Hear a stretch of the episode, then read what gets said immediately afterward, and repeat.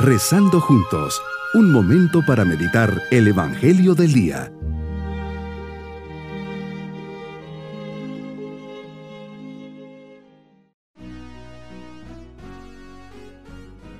Me alegra saludarles en este día, solemnidad de la Anunciación. Nos unimos al misterio de Dios que habita en medio de nosotros.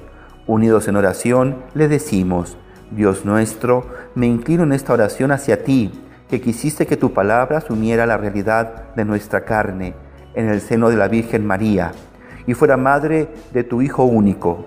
Escucha mi oración y haz que siguiendo su ejemplo de fidelidad y entrega, reciba de ti en este día las gracias que necesito para no frustrar tu plan de salvación en mi vida e historia. Meditemos en el Evangelio de San Lucas capítulo 1 versículos 26 al 38. Hoy Señor nos compartes el momento que marca un antes y un después en la historia de la humanidad. Es un acontecimiento sencillo, escondido, humilde, alejado del ruido de las cámaras de los periodistas curiosos. Nadie lo vio, solo lo presenció una joven llamada María, pero al mismo tiempo decisivo para la historia de la humanidad. María, cuando pronunciaste tu sí al anuncio del ángel, Jesús fue concebido y con él comenzó la nueva era de la historia, que tendría su culmen y centro en la resurrección de tu Hijo, la nueva y eterna alianza. En una concentración de amor, de generosidad y salvación, se produce la cuevita de Nazaret, el Big Bang cristiano, una explosión de testimonios y vidas que con un sí a la llamada de Dios después de dos mil años se sigue expandiendo y llegando a los rincones más remotos del mundo, llegando a más almas sedientas de Dios, de palabras de bien y de verdad, de mensajes de salvación. Tu sí, María, podemos decir, es el reflejo perfecto del sí de tu Hijo Jesucristo, cuando entró en el mundo, como escribe la carta a los hebreos interpretando el Salmo 39, He aquí que vengo, pues de mí está escrito en el rollo del libro a hacer, oh Dios, tu voluntad. La obediencia de Jesús se refleja en la obediencia de la Madre. Así, gracias al encuentro de estos dos síes, Dios ha podido anunciar y asumir un rostro de hombre, hacerse un Dios con nosotros, un Emanuel. En el centro de esta fiesta se celebra un misterio central de Cristo, su encarnación. Como María, Señor, me llamas también a una respuesta generosa y atenta, y así como dijo tu madre, he aquí la esclava del Señor, hágase en mí según tu palabra, mi respuesta, como la de la Iglesia, continúa a ser presente a Cristo en la historia, en mi sociedad, en mi entorno. Así me ofreces la disponibilidad para que Dios siga visitando a la humanidad con su misericordia mi sí no es indiferente, vale como lo fue para María, pues de él depende que las siguientes generaciones sigan disfrutando de esta gracia salvadora.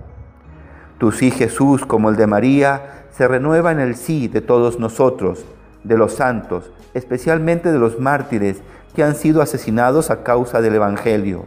Los misioneros mártires son esperanza para el mundo pues testimonian que el amor a ti, Jesús, es más fuerte que la violencia y el odio.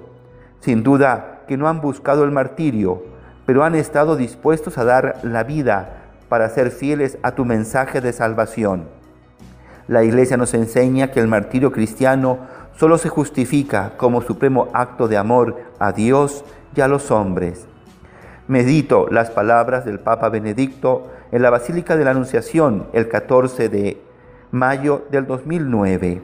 Reflexionar sobre este alegre misterio nos da esperanza, la segura esperanza de que Dios continuará conduciendo nuestra historia, actuando con poder creativo para realizar los objetivos que serían imposibles para los cálculos humanos.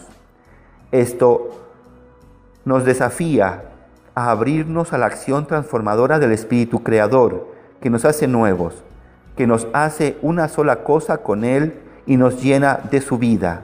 Nos invita con exquisita gentileza a consentir que Él habite en nosotros, a asumir la palabra de Dios en nuestros corazones, haciéndonos capaces de responderle con amor y salir con amor el uno hacia el otro. Así es, Señor. Ahí, en esa cuevita sencilla y silenciosa, comienza esta gran aventura de tu presencia entre nosotros. ¿Cómo no admirable? ¿Cómo no contemplar en silencio ese misterio? ¿Cómo no darte gracias y comprometerme en mi vida a serte fiel y a seguir tus palabras?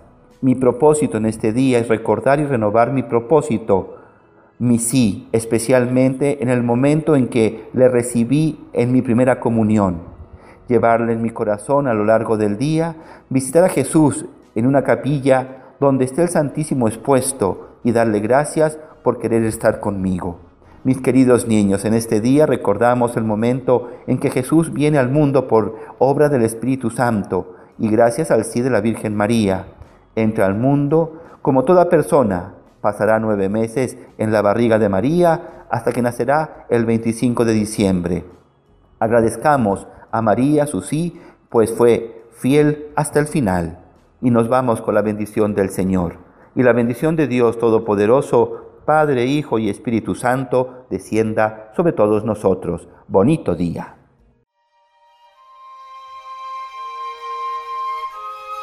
Hemos rezado junto con el Padre Denis Doren, Legionario de Cristo.